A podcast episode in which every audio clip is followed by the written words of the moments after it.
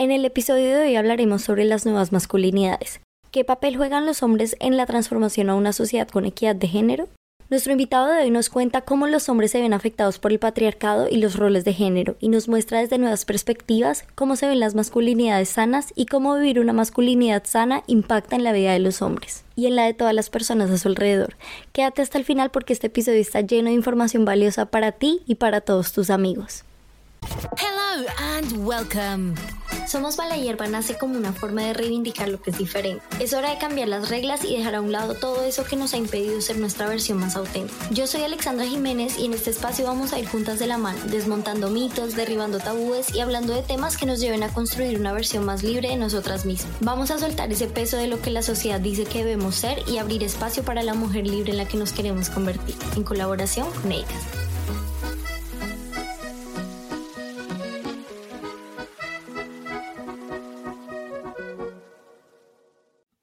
Hola, hola bebé, bienvenido, bienvenida y bienvenida a un nuevo episodio de Somos Mala Hierba. Hoy te tengo otra vez un invitado genial, espectacular, estoy contenta porque es el primer invitado hombre de este podcast. Y bueno, él es José. Hola José. Hola. ¿Cómo estás? Súper bien, emocionado de grabar este tema, de este temazo que tenemos ahora de las nuevas masculinidades, la caja de la masculinidad y entre otros. Mm, genial. Bueno, cuéntanos un poquito quién es José. Claro. Bueno, yo soy José y yo soy parte de Hablando de Masculinidades, un podcast para dialogar y reflexionar sobre el machismo, las masculinidades y la equidad de género. Allí abordamos varios temas como la caja de la masculinidad, los roles de género y una de las cosas que me mueve y que me motiva es la exploración de mi masculinidad y ese deseo de una sociedad más equitativa y libre de restricciones de género. Mm. Yo llegué en Alemania en el 2015 como niñero y desde entonces he estado en una deconstrucción constante, obligado por la confrontación a las nuevas culturas, otras de maneras de ver las cosas, que básicamente me han llevado a cuestionarme sobre muchas cosas, como mis privilegios, mis relaciones personales y profesionales. Mm. Por ejemplo, ¿te imaginas vivir en un mundo donde no le puedas decir a tu hijo, a tu hermano o a tu abuelo que lo quieres? Mm. Pues en ese mundo vivimos. Yo me acuerdo mucho de mi primer año de universidad en Alemania y un día me llega una carta que era una compilación, una compilación de fotos de mis hermanos y algunos regalos que me mandaron. Pero lo que más me acuerdo es una carta escrita que escribió mi papá. Y en ella me contaba lo orgulloso que estaba de mí y que esperaba verme pronto. Y me di cuenta que a mi papá le tomó 28 años poder decirme, te quiero y te extraño. Mm. Porque nunca me lo había dicho con palabras. Y nunca tan claro como en esa carta, que al final marcaba, que al final firmaba con un, ¿te ama? Tu papá. No, sabes, esa noche yo lloré como un niño queriendo regresar a mi casa. Mm. Claro, y es esta masculinidad que no permite mostrar em, sentimientos de afecto, todo eso. Ahora que mencionabas esto de la caja de la masculinidad, cuéntanos un poquito qué es la caja de la masculinidad. Pues la caja de la masculinidad la resumiría como todos esos aspectos que nos dicen o tratan de decirnos cómo ser hombre, por ejemplo, ser fuerte, ser hipersexual, ser heterosexual o hasta homófobo. Son todas estas cosas que nos tratan de definir de una sola manera cómo ser hombre. Mm. Esa es la caja masculinidad. Claro, y es súper, súper fuerte porque no deja espacio para ningún otro tipo de masculinidad, ¿no?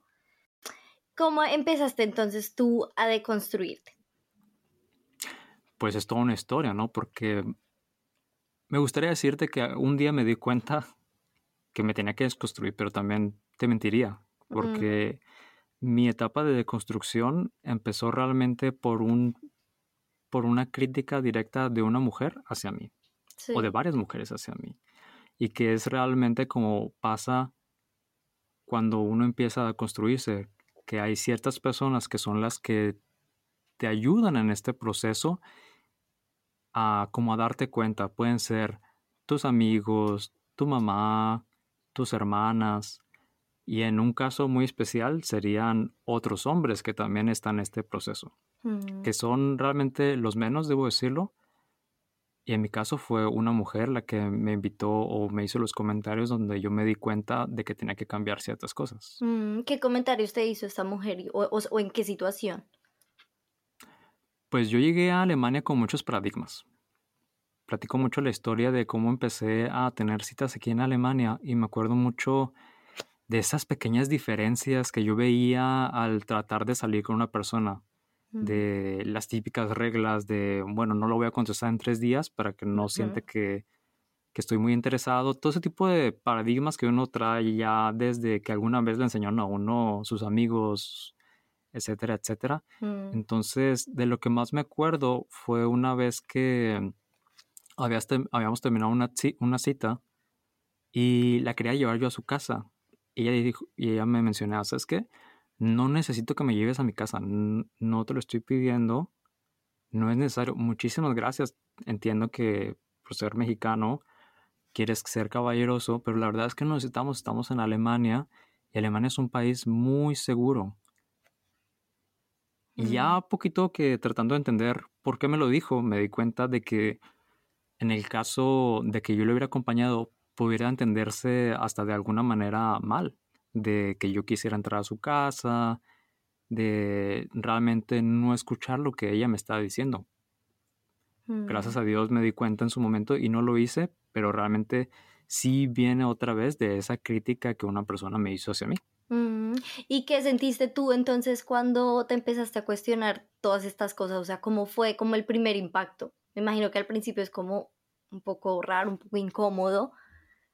¿Cómo fue tu proceso?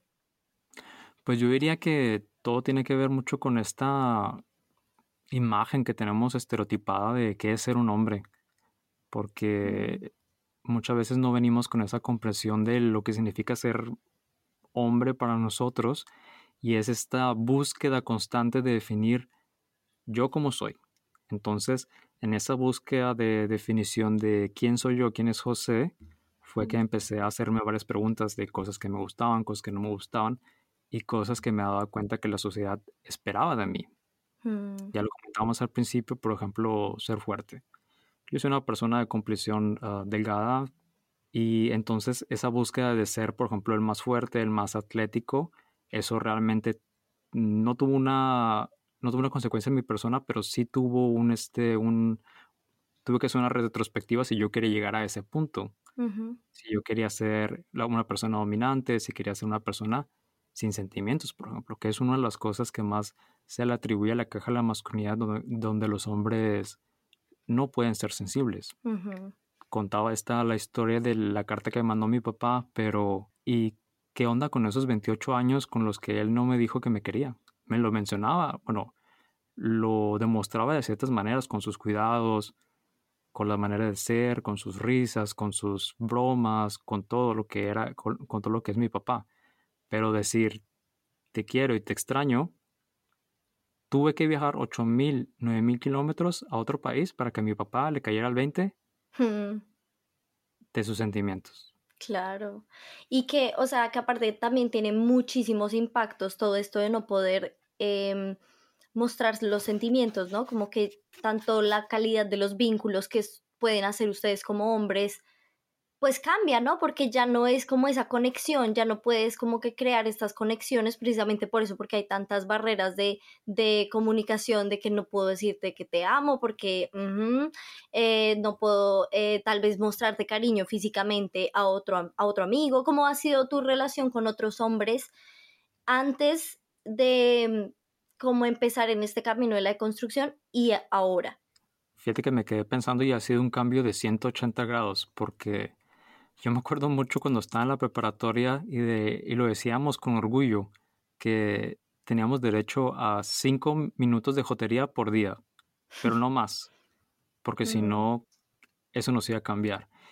Entonces yo me quedé pensando ya después, realmente necesitamos un contacto con, con otros hombres, porque realmente en esa preparatoria éramos puros hombres, pero éramos, este, era una carrera técnica, entonces ya te imaginarás qué tipo de personas nosotros éramos o las personas que nos estaban formando eran personas realmente rígidas, Sí. donde no había ese espacio para mostrar este otro tipo de masculinidades.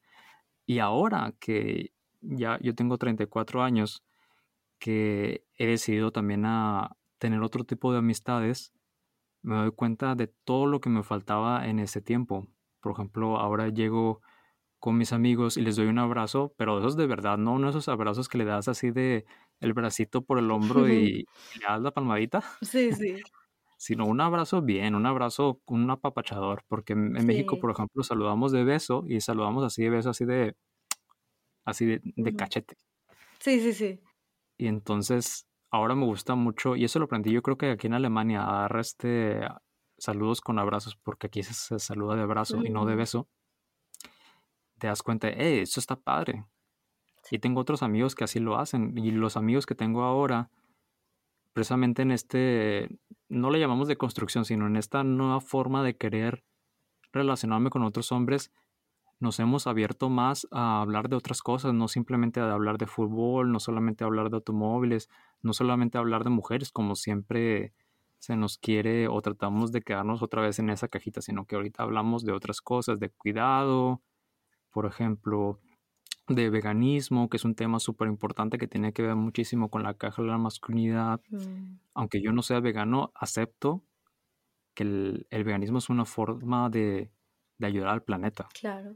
Entonces son todo este tipo de temas que antes a lo mejor no me atrevería a mencionarlos con mis amigos por el qué dirán. O sea, si realmente expreso mis sentimientos, me irán a tomar en serio, porque eso es parte de ser la o estar en la caja de la masculinidad, de que si eres el estereotipo de hombre fuerte varonil, estás como que en, en lo más arriba de la cadena, Mm, pero en cuanto te empiezas a alejar de esos estatutos, de esos paradigmas, vas cayendo en la cadena. Es como se dice, el, el- la persona más arriba en la cadena en, en el, en la masculinidad hegemónica es el hombre blanco heterosexual y en la cadena más abajo es la mujer indígena de, de color. Entonces esos son como que los paradigmas que tenemos que vamos también este, perdiendo entre comillas al alejarnos de, este, de esta masculinidad hegemónica. Claro, sí, es como que el, el macho alfa está arriba, ¿no? El macho alfa que come carne y así de todo. Y claro, ahora que cuentas esto del veganismo, em, creo que también lo hablamos antes, de que sí, yo he notado mucho como em, los hombres que ven la masculinidad todavía así en, en esta caja, eh, juzgan mucho a los hombres veganos, como que no son suficientemente hombres porque no comen carne, ¿no? Exacto, entonces este, si empezamos a ver a otras personas o otros hombres como menos simplemente por no estar en esta normativa, entonces esas son las cosas realmente que tenemos que cambiar para poder llegar a una sociedad más libre, más equitativa Mm.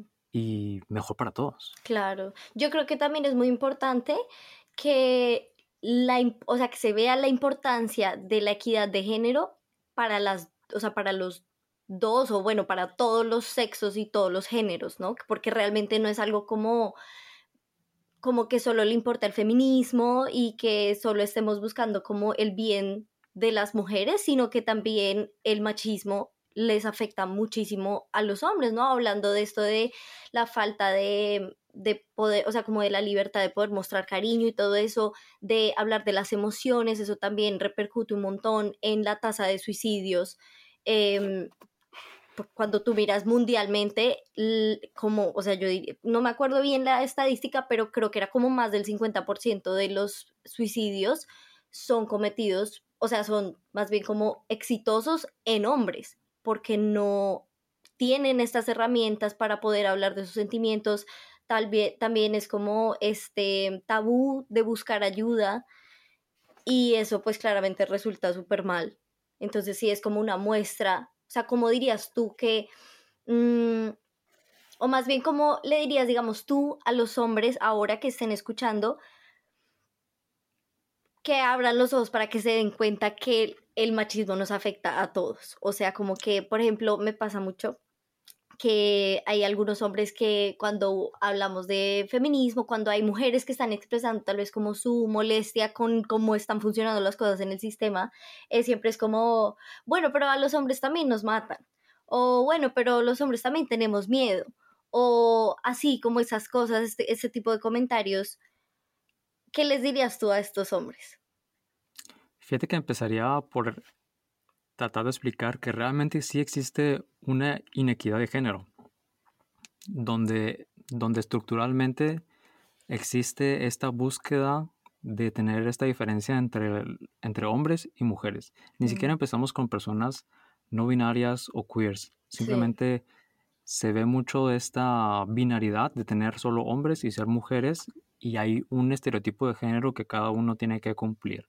Pero por ese estereotipo de género que uno tiene que cumplir, este, hay ciertos, este, ciertas cosas que también tenemos que cumplir. Por ejemplo, ya lo mencionas tú, de no poder hablar de tus sentimientos y eso es lo que te lleva al suicidio. Otro ejemplo sería, y lo he visto, por ejemplo, en redes sociales, imagínate que estás en la calle y vas caminando enfrente de un amigo y, mío y otro. Y mi amigo te dice, hey, guapa, te mm, asustas, ¿no? Obvio. Porque no sabes qué intención tienen estos hombres, digamos, a las 3 de la mañana en una calle solitaria de algún lado del mundo. Claro. Entonces, sí existe una diferencia en lo que los hombres nos podría pasar, aunque uno podría decir, a nosotros nos matan, a nosotros también nos matan, a mí también podría pasar otra cosa, pero por ejemplo, tú no tienes solamente a que te acosen, tú tienes miedo a que te maten, a que te violen, a que te desaparezcan de, de, este, de la faz de la tierra. Entonces empezamos con todo ese tipo de cosas que van, hacen un plus en toda esta inequidad, que no es lo mismo ser una mujer afuera en la calle de noche que un hombre afuera en la calle. Y a lo mejor a mí me pegan, pero seguramente seguiré con vida. Exacto, no terminas en una trata de blancas o en algo ahí como metido en una red de, prostitución ilegal o algo así. Entonces aquí lo importante es que otros hombres también hablemos del tema. Por ejemplo, hablamos de ese ejemplo de que mi amigo dice, entonces yo como hombre, si tengo la noción esta de equidad de género, lo que tendría que hacer es, ¿qué estás haciendo? No estás viendo que la estás asustando. Probablemente mi amigo se va a disculpar, pero no, no se iría a disculpar si nadie le dice nada. Si a ti nunca nadie te da una crítica, jamás vas a cambiar. Entonces se trata de eso, de entender o tener empatía con la otra persona para entender que esta persona tiene una condición totalmente diferente de vida a la que tú tienes como hombre.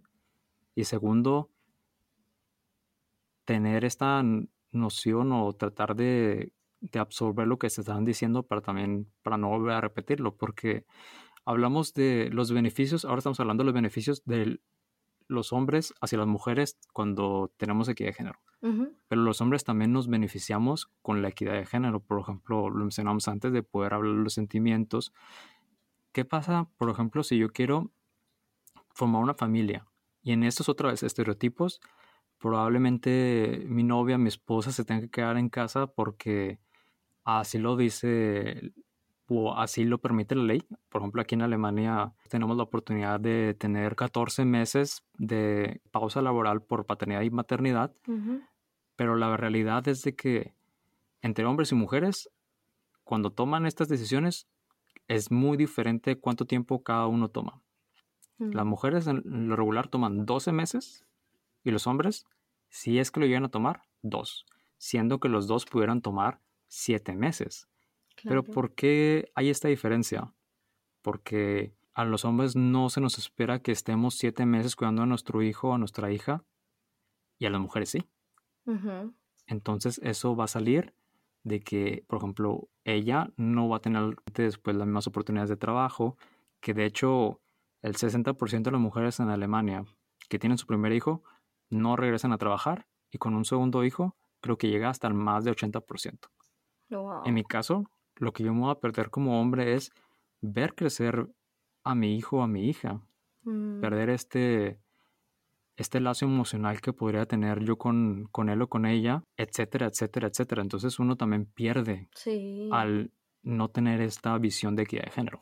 Claro, pierdes la oportunidad de ser un padre presente y eso también repercute en las generaciones que vienen, ¿no? Porque entonces así como tal vez tú no tuviste el tiempo, no te tomaste el tiempo de ser un padre presente en la vida de tu hija, hija, hijo, pues entonces este ser va a crecer y pues claro que va a tener como que sus vacíos, sus cosas, no va a haber aprendido lo que es una paternidad presente y cuando esta persona tenga eh, también sus hijos, pues entonces tampoco va a poder ser un padre presente, ¿no? O sea, se requeriría pues como que rompa el ciclo, pero mm, pues a veces se tarda hasta bastantes generaciones hasta que haya una persona que pueda romper el ciclo, ¿no? Porque también es complicado como que abrir los ojos a, a, ver este patrón y todo y decir, no, no, no, yo quiero ser un, un padre presente, ¿no? Porque también vemos como en la sociedad que se aplaude mucho el esfuerzo mínimo de, por ejemplo, ahora que dices de los hombres, ¿no? Yo me recuerdo cuando era más chiquita, ya creo que no tanto, o sea, pues no sé, no me he dado cuenta, pero cuando era más chiquita, cuando estaba en Colombia, sí que veía un montón que era como, ay, qué lindo el papá con su bebé, y mira, está cargando su bebé, y es como, creo que también eso es mucho en Colombia, o bueno, en Latinoamérica tal vez, acá no veo que pase tanto, acá es súper común también ver papás eh, con sus bebés en el parque, todo súper normal y ya no se ve como, ¡ay, qué lindo! O sea, como que ya no se romantiza tanto este mínimo esfuerzo que es literal sacar a tu bebé a pasear, estar presente, eh, no sé, ¿sabes? Como que cargarlo, llevarlo, jugar con él en el parque y esto pero en Colombia sí que pasaba mucho, que era como, ay, qué lindo, qué papá tan lindo, ay, estaba cambiándole el pañal al bebé. Pero mientras que una mujer, o, sea, nadie dice, ay, qué linda esa mamá cambiándole el pañal al bebé, porque ya se ve como algo, como algo normal, como algo como el deber ser. Fíjate que me estaba acordando de una iniciativa, creo que está pasando en Ciudad de México, de papás que están pidiendo que se instalen cambiadores de bebé en los baños para hombres. Porque eso los encuentras en cualquier mall, pero los encuentras en el, en el baño de mujeres. Eso también te habla ahora lo bien que le están haciendo estos hombres en Ciudad de México que están buscando también el cambio, porque sí existen estos hombres que quieren estar ahí, que tienen, que quieren desarrollar una paternidad consciente. Y me estaba acordando de, de, las historias que yo tuve con mi papá. De las historias que yo más me acuerdo fue cuando realmente tomábamos tiempo juntos, esas veces que llegamos a jugar básquetbol en la calle, que podemos bromear, que llegamos a tocar guitarra juntos, esos son de los momentos que yo me acuerdo. Yo no me acuerdo de los momentos donde mi papá estaba trabajando, que se lo agradezco que haya hecho el esfuerzo porque entiendo que mi papá tuvo una infancia muy diferente a la mía y le doy las gracias también de haber hecho el esfuerzo de darme una una infancia diferente a lo que, lo que él tuvo. Mm. Porque alguna vez dijo un profesor de mi universidad, nuestros padres lo que no deben hacer es prepararnos como a ellos los enseñaron, sino enseñarnos para el mundo que está por venir, porque el mundo que ellos tuvieron, ese ya no existe. Sí, es verdad. Claro, ¿no? Y ahí también se ve como lo necesario que es que que se empiecen a cambiar las formas, ¿no? Que lo que tú dices, que nos adaptemos a cómo va yendo el mundo ahora.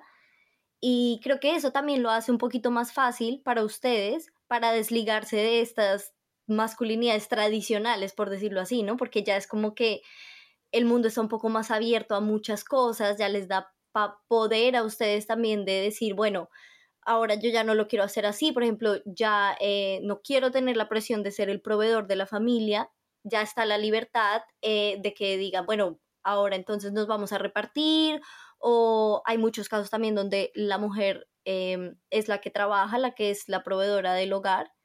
Y creo que eso también, pues es súper bonito, ¿no? Es súper lindo ver cómo van cambiando las cosas conforme las generaciones y ahí se ve mucho la importancia de cada uno de nosotras, nosotras, nosotros, de, de poner como el granito de arena para que la cosa siga cambiando, ¿no? Es eso, poner también un granito de, granito de arena de, nuestra parte para poder llegar a otras maneras de, tener, de relacionarnos unos con los otros. Porque mm. si no vamos a estar repitiendo otra vez estos mismos ciclos, las mismas maneras de vivir. Y es importante que, que sí entendamos que hay otras maneras de hacerlo. Claro, claro. Em, ahora me estoy acordando de una pregunta que se me ocurrió cuando estabas hablando de lo de el, eh, si tu amigo le echara como el piropo, bueno, más bien como si acosara a una mujer por la calle.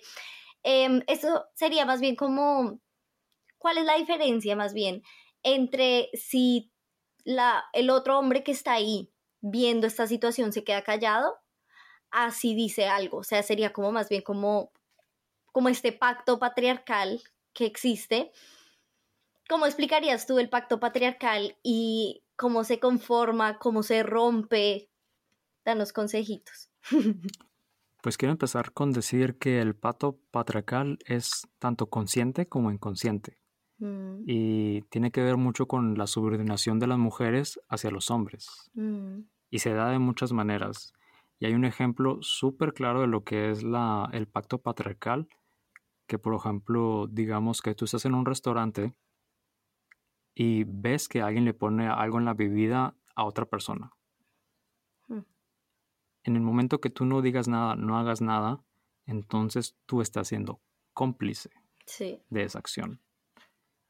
Entonces depende muchísimo de nosotros de tratar de romper ese pacto, llamémosle patriarcal, hmm para no hacerle daño a las demás personas. ¿Por qué nos quedamos callados? Nos quedamos, nos quedamos callados porque es difícil, porque no es tan fácil como decir voy a hacer lo correcto en todo momento. Sería algo muy ideal. ¿Cuántas veces hemos visto cosas tan sensibles como gente que fuma en lugares donde no debe fumar, lugares de estacionamiento para personas con discapacidades diferentes y que están ocupados por personas que no lo necesitan. Son todo ese tipo de cosas donde callamos y somos cómplices que pueden llevar a cosas mucho más allá, mucho más difíciles, mucho más este... más dañinas. Más dañinas para las mujeres. Sí. Y para otros hombres. ¿Qué significa salir del pacto patriarcal? Pues hay algunas cosas que son interesantes. Por ejemplo, se tiene mucho miedo al salir del pacto patriarcal de poder por ejemplo, perder tu trabajo o perder nuevas oportunidades de trabajo, porque ahora ya no te ríes de los, eh, de los chistes machistas de tu jefe o de tu jefa, porque, paréntesis, las mujeres también pueden ser machistas. Claro. Pero son estas cosas que uno le tiene cuidado al hablar, porque dicen, bueno, entonces estamos en mi relación laboral, ¿realmente me puedo permitir decir esto? O que me tachen de una persona intolerante, aunque las intolerantes son las demás personas. Exacto, hay, hay, un dicho que me gusta mucho, el de qué tan tolerante tienes que ser con el intolerante. Mm, mm, mm, es un paradigma, es un... Sí, sí está, está complicado porque en especial en estos momentos de injusticia o cuando, por ejemplo, hay una persona que tiene una mentalidad ya súper quedada, es muy difícil mantener la tolerancia contra eso, ¿no? O sea, como que es muy fácil también perder como la paciencia y, y creo que esto pasa, nos pasa mucho a las mujeres cuando damos con este, con este tema del feminismo, de la equidad de género, todo esto, y hay tal vez algunos hombres que se sienten muy atacados cuando se tocan estos temas y es como, lo que yo te decía la vez pasada, es como que pero yo, o sea, pero yo te quiero dar argumentos, pero no entiendes y entonces como que no, tampoco está esa voluntad de entender y es como, ah, bueno, ya. Y ahí es como literal el momento donde uno tiene que decir, bueno, esta persona tal vez aprenderá en, a su ritmo cuando le toque aprender y pues para evitarse también el desgaste, ¿no? Entonces ahí está como qué tan tolerante hay que ser con el intolerante. Creo que es una situación donde uno va aprendiendo poco a poco de este arte de hablar las cosas cuando necesitas decirlas y cuando hay que decirlas. Mm. Porque es muy difícil para las personas recibir la crítica de todo tipo de personas. Que alguien te diga, tú lo estás haciendo mal, genera un rechazo. Mm. Pero existe esta forma de tratar de explicar a las personas por qué tú piensas diferente y tal vez no vayan a cambiar en el momento pero como decimos en México, hay que echarle piedritas hasta que se hinche el buche. Sí, sí, exacto. Es como cuando tienes un vasito de agua y le vas echando agua, en algún momento ese vasito se va a desbordar y a lo mejor esta persona va a empezar a pensar, ¿por qué me han dicho 30, 40 personas que no las estoy tratando de manera equitativa. Pues a lo mejor si estás teniendo un patrón donde tú tienes ciertas este, cosas que tú haces que no van acorde a los tiempos actuales. A lo mejor hace 50 años lo que tú hacías era socialmente aceptado, pero ahora ya no lo es. Ya no es, em, ya no es socialmente aceptado que le que acoses a una persona a una mujer en la calle, por ejemplo. Ya no es lo mismo que yo espere de mi mamá y de mis hermanas que ellas se encarguen de la casa, porque yo soy totalmente capaz de hacerlo, pero también de que se espere de mí hacerlo. Son todo ese tipo de cosas que yo diría que hay que irlas llevando poco a poco porque faltan muchísimos años. Creo que faltan más de 100 años, más de 200 años para poder llegar a la equidad de género. Mm. Entonces, volvemos a ese tema que mencionas al principio de dejar nuestro granito de arena para poder llegar allá. Si no empezamos, nunca vamos a llegar. Sí, sí, exacto. Y yo creo que una forma súper buena de empezar es como aceptando que sí hay inequidad de género, ¿no? Porque a veces también es como em, pareciera, si, si uno de pronto no está como tan informado, pareciera como que las mujeres ya tenemos suficientes derechos, ¿no? Como que eh, una persona que no está informada de muchas cosas podría decir, bueno, pero las mujeres ya trabajan, las mujeres ya ganan su plata, las mujeres ya están en puestos, por ejemplo, administrativos, ya están en puestos políticos, cargos altos. Entonces, pues ya, ¿qué más quieren, no? ¿Qué más, qué más hay por hacer? Y creo que eso también es como hay que verlo con lupa, hay que verlo con lupa para poder empezar este camino de construcción sin importar el género, ¿no? Porque creo que también hay muchas mujeres que todavía piensan que, que, o tal vez de lo que estamos tan acostumbradas, ya pensamos que es normal salir a la calle y que nos acosen, porque ya, ¿sabes? Como que es lo único que conocemos, entonces ya le, le restamos importancia, como de, bueno, sí, ya sé que cuando salga a la calle me van a gritar 30 tipos, que, que culo tan rico, y ya es normal, ¿sabes?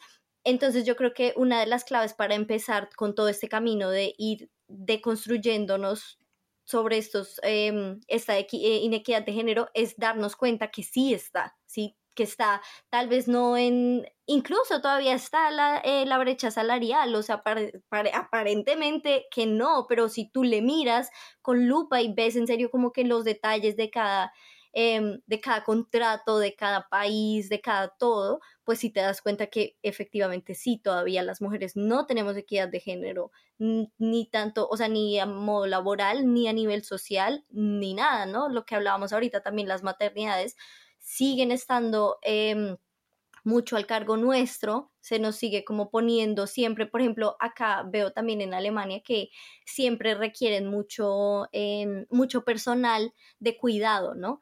Entonces, eh, acá buscan todo el tiempo de que, bueno, que vengan y trabajen en enfermería, trabajen en cuidado de eh, personas mayores, todo esto siempre se busca. Y mm, pues siempre se ve que los cargos, estos cargos son ocupados siempre, casi siempre por mujeres y ya hay muchas, yo he presenciado ya muchos como, no presenciado, pero como que he visto muchos, eh, ¿cómo se llama esto? Cuando, como un anuncio de, hey, recibimos trabajadores, em, hay muchos que ya escriben como que no necesariamente tienes que ser mujer para aplicar a este cargo, como que atrévete, o sea, si, si te gusta y quieres ayudar, ven para acá que igual no importa tu género, ayuda, ¿no? Entonces también se está incentivando mucho de que salgamos de estos roles de que las mujeres somos cuidadoras, los hombres son proveedores, a los hombres el trabajo eh, duro, fuerte, físico, y a las mujeres el trabajo de cuidado, de, de, bueno, de, de todo esto que tiene que ver con la enfermería, con el cuidado de pacientes, todas estas cosas de, sí, de atención. Y pues ahí poquito a poquito se va viendo también el, el, el progreso. Pienso que también lo tenemos que ver de manera horizontal, porque mm. no, no solo es el cuidado, sino también llegamos al caso contrario a los trabajos que mencionas ahora tú de, de actividad física. ¿Cuántos trabajadores que han trabajado toda su vida en la construcción no están enfermos, no sé, de la espalda, de alguna lesión que tuvieron, porque otra vez estos trabajos que se realizan en este rubro no están diseñados para que una persona con menos capacidades físicas lo haga. Entonces, por ende, muchas mujeres tampoco no se atreverían o no quieren o con mucha razón no lo hacen porque ellas saben, si yo voy a este lugar, probablemente yo me voy a lastimar. Entonces ellas están ejerciendo también este autocuidado para decir, si yo estoy allí, aunque me gustaría hacerlo. A mí, por ejemplo, a mi novia le encantan todos los temas de construcción. A mí no me mm. importan. No son como mi prioridad en la vida, pero a ella le encanta ver cómo se construyen las casas, le encanta ver cómo funcionan los montacargas. Eso te habla de este deseo de hacer las cosas, pero por el hecho de ser mujer, ella no se atrevió a buscar una carrera, por ejemplo, en ingeniería civil o arquitectura, o etcétera, etcétera, mm. porque ya sabía que iba a haber un rechazo ah, por la sociedad a que ella lo hiciera. Claro, claro, y que se enfrenta también, se enfrentaría mucho machismo también del rubro y todo, ¿no? Hace poquito que tuve el episodio con, con Carmen, ella es conductora de Uber, y ella hablaba mucho de eso, de cómo también en como no es no es lo común o sea, o por lo menos no lo era hace 10 años, por ejemplo, que las mujeres también se metieran de choferes, pues entonces ella también hablaba de cómo también entrar en estos, en estos, em, sí, como en estos gremios, pues también requiere también como esa, ya tú sabes que vas a vivir cierto tipo de machismo en el gremio, precisamente por estos estereotipos de género. Fíjate que me estaba acordando de una historia y esto está creo que bastante fuerte. Ahora que mencionas del taxi, he conocido hombres que son taxistas y tienen realmente miedo a que los asalten. Ok, que los asalten. Pero hablamos al principio de que una mujer pudiera tener miedo a que le pase algo más. Una violación, por ejemplo. Entonces, de acuerdo a Virgil Despentes, que escribió el libro de la teoría de King Kong, en su libro menciona claramente que todas las mujeres deben estar conscientes que en algún tiempo de su vida van a sufrir una violación. Mm. Entonces, eso me pone a pensar que los hombres debemos, debemos de darnos cuenta que en algún momento de nuestra vida, probablemente, si no generamos una violación, podamos generar estas condiciones para que una violación exista. Entonces, esto te habla otra vez de la inequidad que existe entre ser hombre y ser mujer.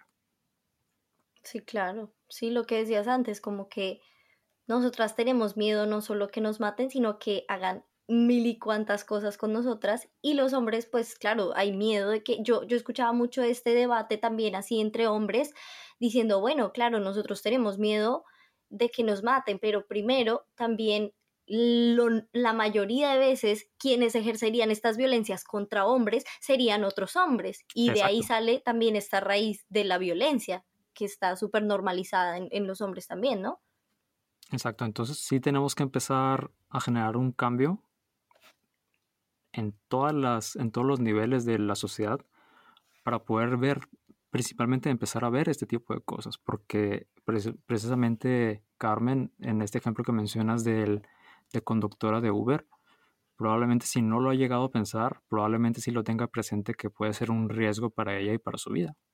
Claro, claro, y ya que toma medidas también preventivas, ¿no? Entonces ya es como que también está muy, muy normalizado que si tú, vas a, si tú sabes que vas a trabajar en ciertos espacios, en ciertos gremios, ya entonces tú sabes, ok, listo, entonces mejor me hago un curso de defensa personal eh, en no sé, para si estoy en un carro, por ejemplo, o no sé, como que ya también está muy naturalizado en nosotras que ya tengamos este pensamiento de es necesario un curso de defensa personal. O sea, yo me acuerdo que cuando yo me vine para acá, mis papás me dijeron, bueno, señorita, acá en Colombia por suerte no te ha pasado nada, igual pues estamos aquí, pero ahora tú te vas, tú te vas y vas a estar como un pollito en, en, una, en, una, en un mundo pues de lobos, ¿no?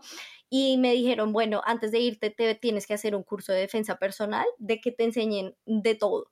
O sea, yo prácticamente me hice un curso de cavernícola, puedo matar un oso, ah, tirando, pero literal, como que me, eh, me tuve un curso en Colombia que te enseñan te enseñan de todo, o sea, te enseñan literal a estar preparada para todo y no porque las cosas no pasen, si te ponen a, a, estar preparada para tantas situaciones es porque las estadísticas muestran, las noticias muestran, todo muestra qué tan en peligro estamos, ¿no? Y literal te enseñan de que, no sé, si vas en el tren, en Colombia, en, en creo que en Latinoamérica pasa mucho eso de que te, te dan esta droga que se llama escopolamina, si la conoces no la conozco, gracias a Dios.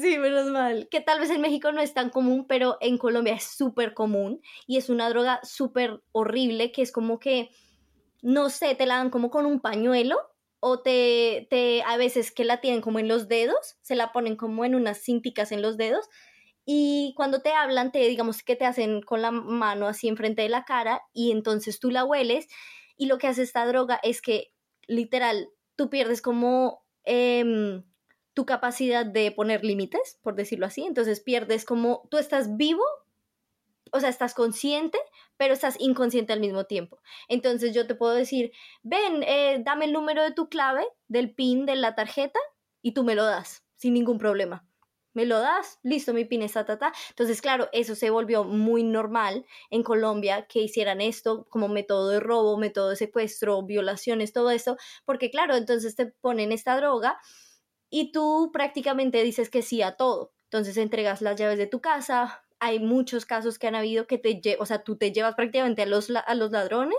a tu casa y, mm, y pues les muestras ahí toda tu casa y ellos deciden que robarse y tú te esperas, o sea, prácticamente tú les ayudas a, a saltarte.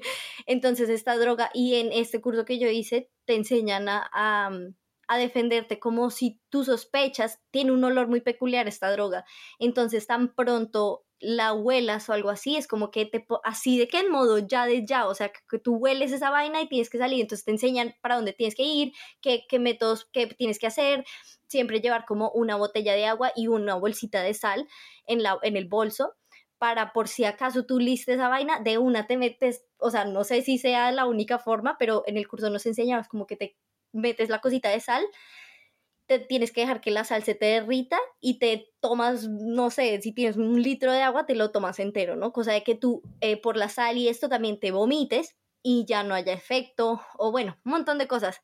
Pero entonces yo quedé impresionada y claro que uno se asusta porque yo quedé como, wow, todas estas cosas me pueden pasar solo por, bueno, igual eso le puede pasar a todo el mundo, ¿no? También se lo hacen a hombres.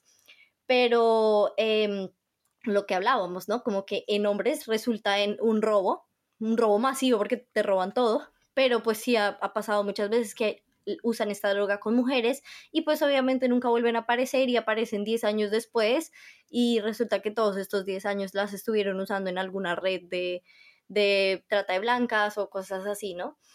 Y, y, yo me asusté, yo dije, wow, todo esto me va a pasar. o sea, todo esto me podría pasar solo porque me voy sola para otro país, ¿no? Qué peligroso.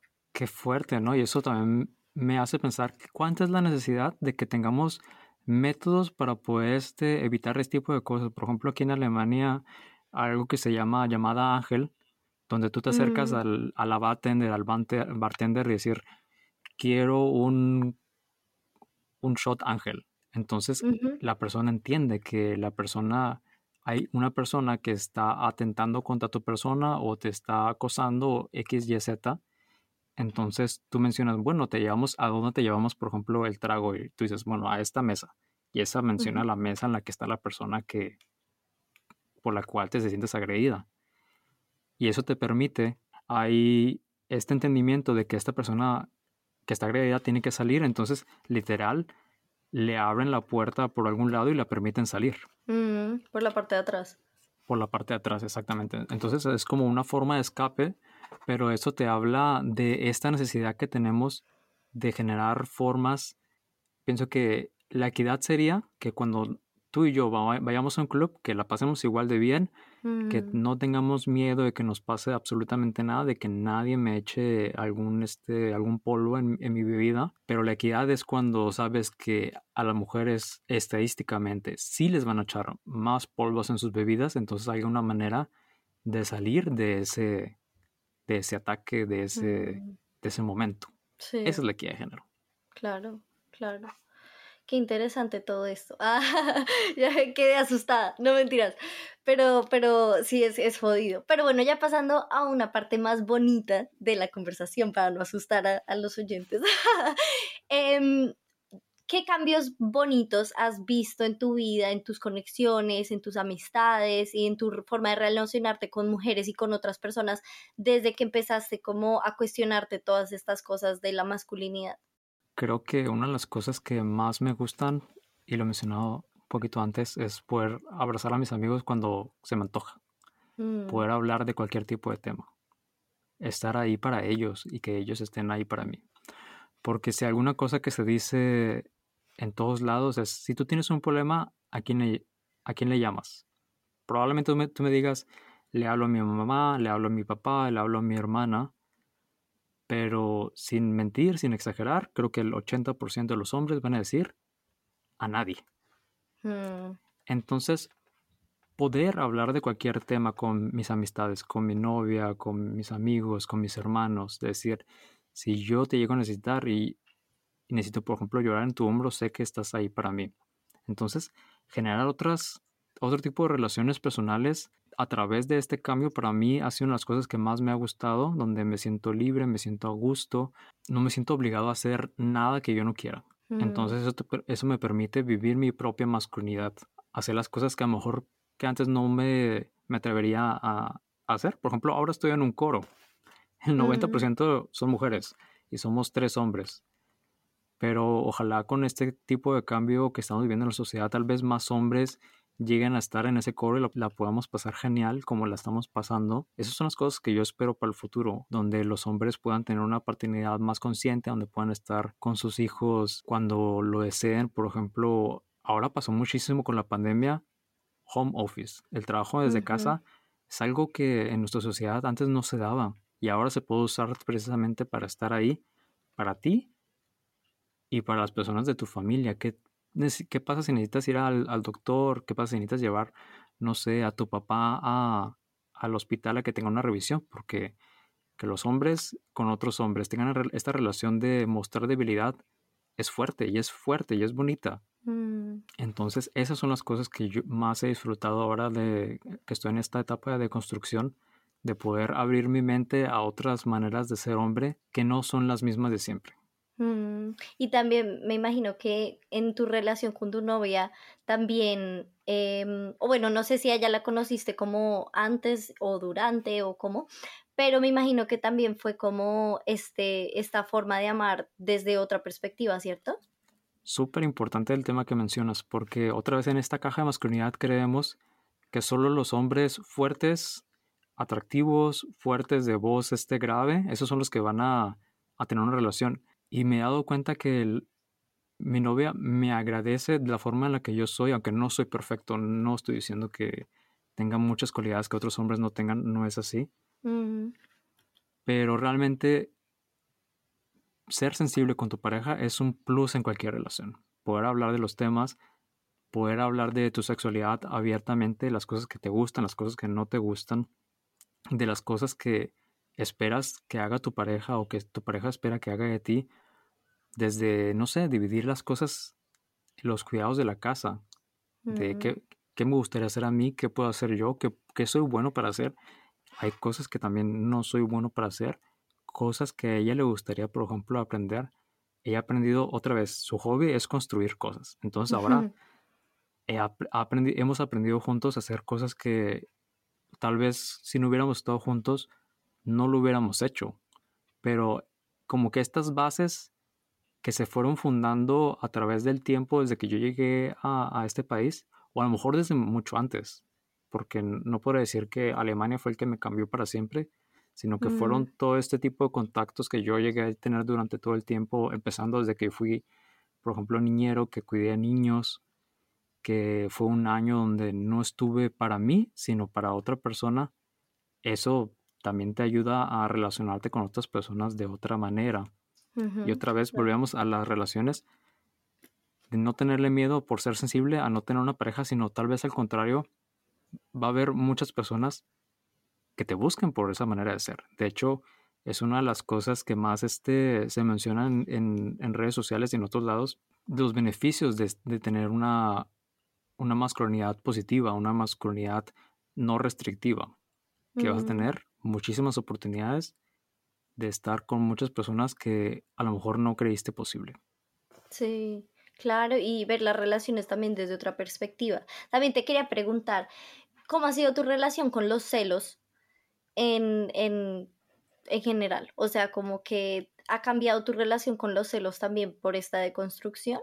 Creo que mencionaríamos un poquito las inseguridades que tenía. Yo nunca Mm, creo me mencioné ser celoso, siempre he pensado que una persona que quiere tener una relación con otra persona está, no lo, no lo quiero llamar en todo su derecho, pero sí está en toda la oportunidad de hacerlo. Lo importante es que haya una comunicación previa con la persona con la que estás. Decir, sabes que yo, por ejemplo, quiero tener una relación abierta, ¿tú cómo ves esto? mm, Entonces, en, en ese, en ese pensamiento, siempre llegué a pensar, si alguien, una persona me quiere poner el cuerno, pues lo va a hacer. Aunque yo me, me dedique a esa persona o la quiera tanto o me quiera tanto, simplemente va a pasar porque esa persona tiene la posibilidad, posibilidad de hacerlo. Yo no siento que sería uno de ese tipo de personas, pero sí existe este, este dicho, no sé si lo conozcas, de que yo no sería infiel, pero que no se me ponga desnudo enfrente. No, no lo había escuchado, pero sí, muy claro. Eso está, eso está en la super caja de la masculinidad de decir los hombres tenemos que estar dispuestos a tener sexo todo el tiempo. Sí, Entonces, creo que tiene que ver mucho con esta deconstrucción de saber quién eres tú también, de cómo eres como persona, para seguir- decidir qué también, qué tipo de relación desearías tener. claro, claro, y verle también como, em, yo me imagino que es bastante complicado al principio escuchar como, como, ok, la forma en la que llevas o lleva todos estos, todos estos siglos llevan los hombres llevando esta masculinidad, dije llevando como 20 veces, pero bueno, em, el cuestionar eso puede ser incómodo, claro, pero trae consigo muchas cosas bonitas cuando se toma el paso de, de decir, bueno, listo, ya, o sea, en lugar de sentirme como ofendido por, por, porque varias personas me han dicho, hey, mira, ponle atención a esto, mira esto y así, más bien entonces me pongo la 10 y me pongo a, a- a trabajarle a eso, a analizar, a conectar contigo, con tus emociones, analizar bien qué tipo de masculinidad es la que quieres desarrollar y trae cosas bonitas, trae cosas, creo que también como lo que hablamos, todo lo que hablamos en este episodio queda como de como de enseñanza, ¿no? Para tener mejores conexiones, tanto con em, tus amigos hombres como con todas las personas, mejores relaciones amorosas, también un amor un poco menos romántico, menos tóxico, menos regido también por estos roles de género. em, no sé, siento que trae muy, o sea, cosas muy, muy lindas para ustedes también, ¿no? En la forma en la que ustedes se van a relacionar y también les permite a ustedes y a todos, todas y todos em, vivir como más auténticamente, ¿cierto? Como ser más libres. Por supuesto, creo que tenemos que entender que la forma de que se ha vivido la masculinidad también ha cambiado a través de los años y va a ser muy diferente tal vez en un futuro. Y también ser hombre tiene diferentes significados. Para cada persona es diferente. Mm, Pero lo que es importante es saber que es saber reconocer y también respetar esta diversidad de experiencias. mm, y que hay muchas expresiones de la masculinidad y también es importante que desafiemos las normas y los estereotipos sociales que limitan la comprensión de lo que significa para nosotros ser hombre o cómo llevarnos con otros hombres. Porque en última instancia todos queremos este, llevarnos bien con todos, queremos tener un lugar mejor para vivir, queremos ser las mejores personas para los demás y para nosotros, estar en equilibrio con nosotros. Y eso se da viviendo de manera libre nuestra identidad de género y nuestra masculinidad. Qué bonito, qué lindo, me inspiré. Creo que muchos hombres si están escuchando esto se van a sentir también muy inspirados. Y mm, me encanta que hayas, con todas las cosas que contaste, como que le diste esta perspectiva desde afuera de todo el camino que tú has llevado y me imagino que también te sientes muy contento de haber empezado este, este proceso y también em, representarlo en el proyecto que tú tienes, ¿no? Cuéntanos un poquito eh, de tu proyecto, de tu podcast, para que vayamos echando audiencia, vayamos mandándote audiencia. Pues lo mencioné al principio, yo soy José de Hablando de Masculinidades, un podcast para dialogar y reflexionar sobre el machismo, las, las masculinidades y la equidad de género. Allí abordamos varios temas como la caja de la masculinidad, los roles de género, que estamos muy seguros que para todos serán muy interesantes. Mm. Así que los invitamos a escuchar este episodio, que lo escuchen una y otra vez y que sea para todos sus amigos. Cuéntanos a sus amigos de lo que escucharon aquí y estamos muy contentos de haber poder estado participando. Sí, sí, y que te, te vayan y te sigan a donde te pueden seguir. En Instagram estamos como hablando de masculinidades bajo MX, ahí nos pueden seguir. Perfecto. Ya me imagino todos ahí buscando. búsquenos, búsquenos. Ay, muchas gracias, José. Gracias por haberme aceptado la invitación. Eh, Quedó muy bonito el episodio, estoy muy contenta y espero que les haya gustado a todas las personas que lo escucharon. Con esto ya sería el fin de nuestro episodio. Nos despedimos. Muchas gracias por estar. Gracias a ti, José. Muchísimas gracias y les mando un abrazo. Un abracito. Chao. Chao.